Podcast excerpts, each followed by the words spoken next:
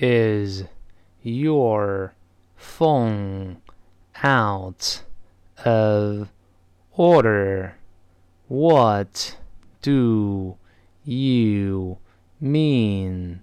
I tried calling you all night, but I wasn't able to get through. Oh, I was on the phone all night. Sorry about that.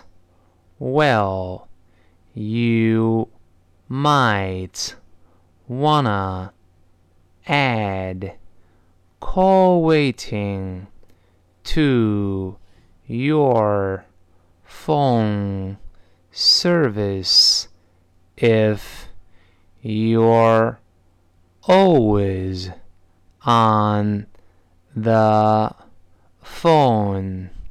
I guess so.